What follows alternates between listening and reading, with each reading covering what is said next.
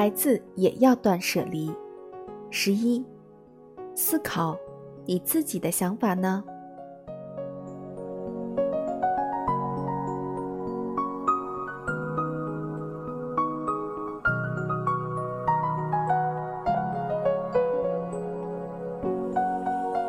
通过断舍离，反复思考、选择、决断过后余下的事物，等同于自我的思考、感知和审美本身。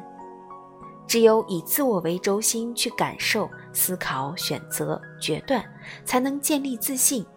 因为这些无关他人，最终都得当事人自己承担责任。在主张断舍离的实践过程中，也有很多成年人来咨询，问我。这个应该扔掉吗？显然，这些咨询者都没有做到以自我为中心。遇到这种情况，通常我会反问：“你自己的想法呢？”以便来者自行思考、选择、决断。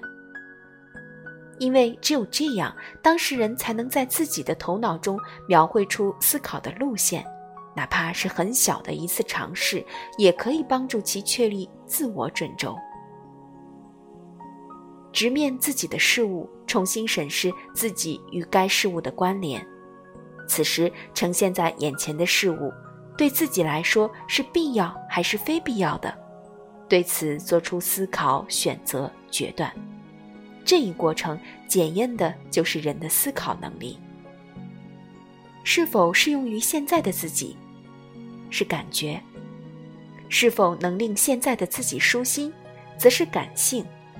我们需要左右脑并用，然后做出决断。